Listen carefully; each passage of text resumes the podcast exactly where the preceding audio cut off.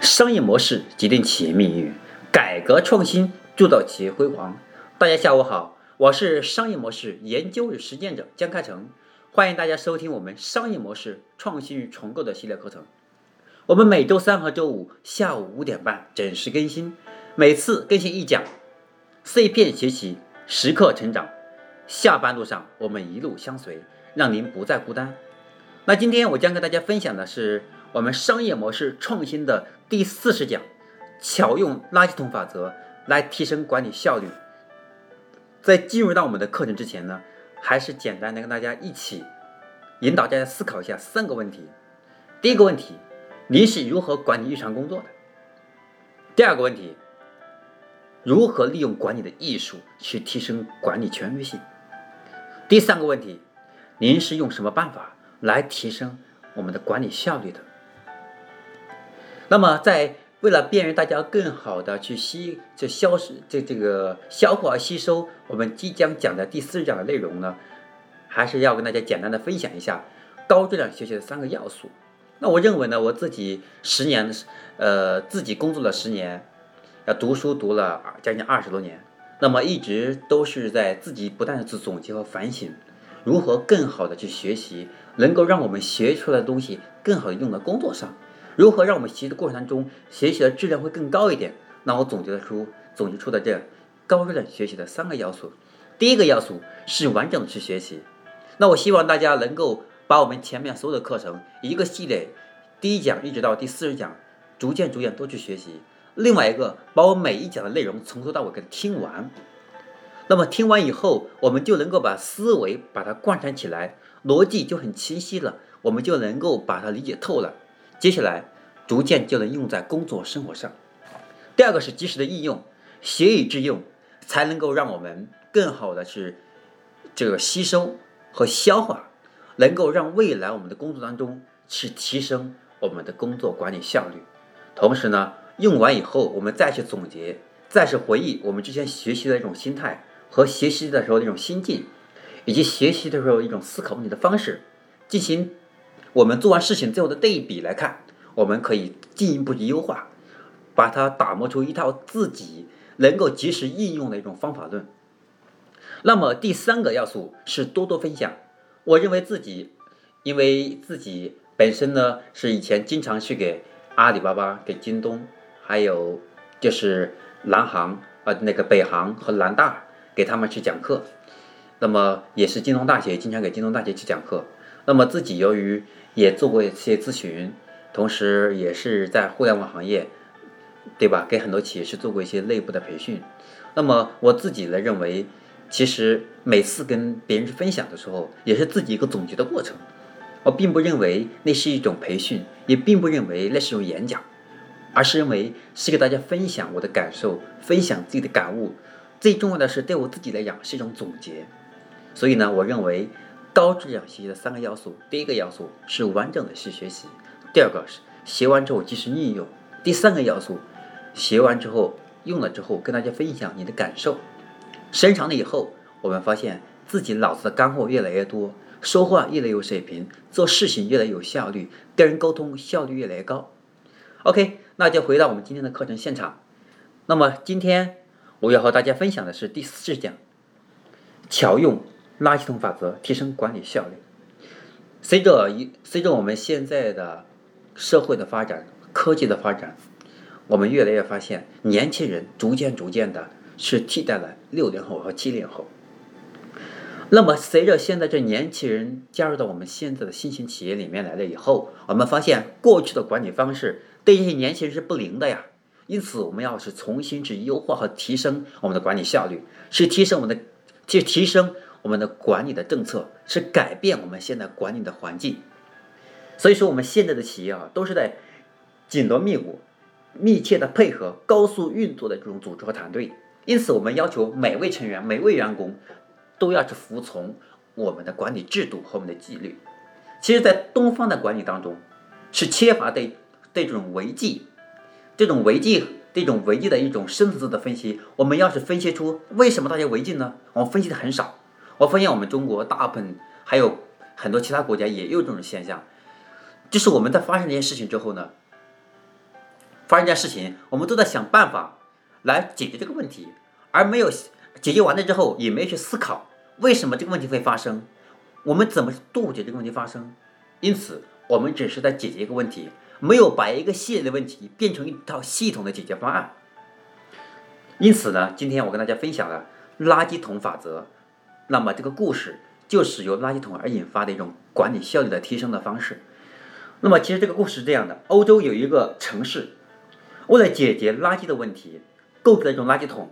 但由于人们贪婪，这种贪图方便啊，因为垃圾桶太远嘛，下楼也不方便嘛，而且呢，可能不一定在楼下，大家过过去扔垃圾觉得很复杂、很远，而且人的，而且人的这这种人的弱点当中，天生就是一种懒惰嘛。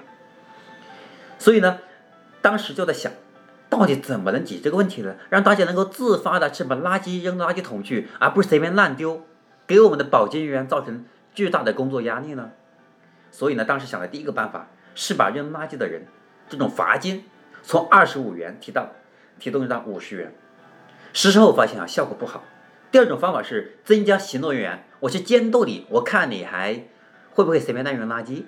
就像我们街边那个贴条的车一样，我贴了你还。我贴了条你交了罚金你还停，好，我找个工作人员在那里挡着，不让你进来，那这样他不开不太可行的，因为什么？因为工作成本太高了，运营成本太高了。我有多少个人在路边站着，对不对？我得有多少人每天看多少辆车呢？效率太低了。结果想了第三种方法，哎，开始显灵了，那就是呢，有人提出设计，设计出一种电动垃圾桶，当你扔垃圾桶的时候。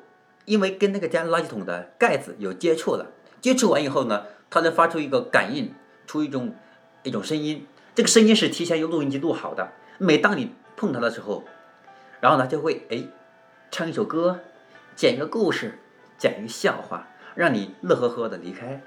这个时候发现哦，我每次扔垃圾，我不是在扔垃圾啊，我是在寻求一种快乐，我是向垃圾，我是在向垃圾桶要快乐。这个时候呢，我就发现人的心态就不一样了嘛。所以呢，这设计很快就有明显的效果了。很多不远一两百米的人就拎着个垃圾桶，累得喘不过气来，还得扔垃圾桶里面，就为了去感受那种快乐的感觉，是感受那种快乐。这就是我们垃圾桶法则的第一个层面，是从一个问题的本质，从人性化的角度去考虑如何让大家自然心里面。把它变，把原本一种烦恼，哎，一种很麻烦的工作，让大家能够用快乐的心情去把它完成，同时为我们的管理的效率有大大的提升呢。所以讲到这里，我就想起来了，我们平常我们北京城市，我们朝阳区、海淀区，对吧？我看到每天经常会看到有一堆的保洁人员拿着个垃圾桶。大热天、大夏天、大冬天，下雪、下雨、下冰雹都得去捡垃圾。为什么？因为有人随便乱扔垃圾啊。首先我们在想，为什么他随便乱扔呢？一是贪图，一是觉得第一拿个垃圾不方便了；第二个就是拿着垃圾，哎，附近垃圾桶也没有，也很远，也不愿意拎着，觉得这种很麻烦嘛，等等多种原因。那么如果说我们能找到出让一个麻烦的工作，首先啊，当然我们要考虑一个问题是垃圾桶。确实，数量要多，不能太偏远，对吧？所以说，从此从这个故事当中，我们应该总结出来一个垃圾桶的管理原理，也就是在管理过程当中要注意激励，而减少我们的惩罚。同样道理，要引导人们热爱生活，就可以消除烦恼，并且成本就远远低于防范和惩罚这种犯罪。对某一种行为进行奖进行奖励。它的效果也完要远远比那些责罚要高的很多啊，既省钱又省事儿，又不会让大家感受到很麻烦、很很厌恶。同样的道理，在生产管理当中，如果只是硬生的规定员工应该做什么、怎么做，否则受到什么样的惩罚，结果往往是事半功倍，对吧？事倍功半啊。这是因为一方面呢，容易诱发员工形成逆反心理；另一方面呢，抑制了员工的积极性和创造力的发挥。譬如，让管理者头痛的习惯、习惯性的违章问题啊，监督的手段的不断增多，处罚的力度不断加大，然而习惯性的违章会越来越多。这不得不让我们反思，这是为什么呢？对吧？就像一个之前有一个一个节目当中，啊，经常会提到为什么呢？为什么呢？这为什么呢？除了完除了我们要完善的制度和严厉的处罚力度之外，管理者我们还缺乏以人为本的这种理念。而管理中强调更多硬性东西太多了，而应该对人性化思考更多一点才行。我自己，呃，从五八同城，对吧？那个时候前期的创业团队，然后再到后来自己创业了，创业了七八年的时间，然后再到现在作为职业经理人，我自己感受很深。我记得很明显，记得很清楚。当时我刚是在五八的时候，那个时候制度还不健全。刚去五八的时候，那个时候还刚刚上，刚刚要上一个网站，那个时候还是我们推销杂志叫 DM 单。当时呢，我们在五八的时候，就是有一些人喜欢抽烟嘛，明明在办公室，在很多外面都贴了不让抽烟的问题，虽然发现哈，总是有人发现，一人没一一旦发现旁边没人，就在那里抽烟。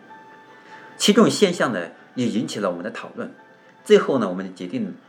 呃，最最终我们决定是把这个，把这个禁烟这个贴的更多。现在回想起来啊，当时这种方法不太对。为什么呢？发现这种你贴的贴很多，没见得大家不抽烟呢，大家还是在外面别的地方抽烟，只是不让别人轻易发现而已。我觉得这种很多时候这种方式有点像掩耳盗铃，这种做法是不太可行的。所以我们说这种方式处罚。往往是一种最低效的方式，而是我认为预防问题不发生的最好的办法是，这是我觉得一个问一个一个这个一个管理的最高手段是让问题不发生，而问题不发生的本质就是预防问题嘛。预防问题的前提就是让大家能够自觉自愿的去控制自己，不去犯那个错误。这当然不是说教，而是用一种刚才垃圾桶。垃圾桶管理效率这种方式来巧妙地提升大家的心理的管理、自我管理的素质，对吧？所以处罚仅仅是管理的手段之一，但绝对不是目的，并非视为甄别优劣的一种唯一的手段。既然是种手段，我们就可以让其他人，其他我们就可以让其他人，对吧？遵守的更多一点，我们就要考虑的人性化多一点，更容易让受罚者来去接受，不会再犯。否则犯了一次再犯是，成为惯犯了，你怎么去杜绝，对吧？比如有些企业，对吧？有些企业就对违章处理罚单这个事情改成友情告知单了，就几个字，你看这几个字啊，这个是违章处罚单，把它改成友情告知单。更有些我们的办公室当中，为了鼓励大家积极努力的工作，更好的投入到工作激情。很多公司，互联网公司在墙上写着：“今天努力工作是为了明天更好的跳槽。今天不努力，明天努力找工作。”为什么呢？怎么不写不提不好好工作，明天没饭吃呢？就是发现让那种很娱乐化的方式，并没有把把我们想把我们管理的效果想的那么差。比如我们这么写，好像真的是逼着大家走啊，好像让大家就是吸引大家跳槽似的。不是的，当大家在工作当中很快乐，又能实现自己的收益。还不错的时候，大家不会轻易离开的。所以在处罚的同时，还要告诉我们的这个相关的违业人员的危害及发生事故的后果，既维护了制度的权威，又引起了教育的效果。对于习惯性的这种犯犯错误哈，我们应该分析更深层、更深层次的原因。比如说，如果员工不戴安全帽，我们要分析安全帽舒适度、透气性是否存在问题。同时可以考虑设计更加美观的安全帽，让员工对其产生兴趣。啊，比如员工不喜欢穿工服，应该考虑是否面料太差呢？舒适性不好呢？一家企业常为员工流动性频繁而感到烦恼，尤其是节假日，员工这种请假返乡常常会影响我们的工作，对吧？那么以往我们采用的方法是拖延工资啊。然后呢，逼迫员工请假加班呢？呃，这这个加班呢，还有员工情绪差的这种处罚呀，等等，还更有一部分宁可不要工资也请假离开的呀。员工和企业文化不相容是很可怕的。因此，我们的我的建议就是呢，要设立前勤奖，并为员工安排节日串休，并报销返乡路费。实行实行之后，我觉得效果会不错，不仅离职率会低一点，而且不再为我们的订单和员工的这种不听话而感到烦恼。因此，我们说，其实企业的管理跟这个垃圾桶法则是有很大的相似性。我们过去的管理方式都在强调责罚多一点。我们的考勤完不成一百万的订单，我就给你罚，我把你的收，把你的这个提成扣一半。如果今天你上班迟到了一分钟，你迟到了一分钟，我就罚你五十；迟到两分钟罚一百；迟到三分钟罚一百五。我看你迟不迟到。所以很多时候我就发现，即使他以后没有迟到了，他心里面是很很不爽的，他这个企业的感情就会下降。因为一方面确实可能会有多种原因导致的。如果他两次都堵车，我们会怀疑，我们会怀疑说他是不是找了个借口呢？所以就会产生怀疑，这样是不可以的。我们可以换种方式嘛，提前一分钟，给他加五分，加一分，这是可以考虑的嘛。所以说，垃圾桶法则是告诉我们，我们要看透管理的本质，从本质的角度找到一种让大家心仪的管理方式，还能提高管理效果，这样才是我们垃圾桶法则恰到。妙处的一个原理。那么今天我和大家分享的第四十讲关于垃圾桶法则这种提升管理效率就到这里。我们下期节目再见。我们每周三和周五下午五点半准时更新，每次更新一讲。我们全部课程总共一百八十讲，希望大家每次都能够在周三和周五下午五点半准时更新啊，准时聆听，并分享给身边的朋友。让我们和朋友一起共同成长。我们下期节目再见。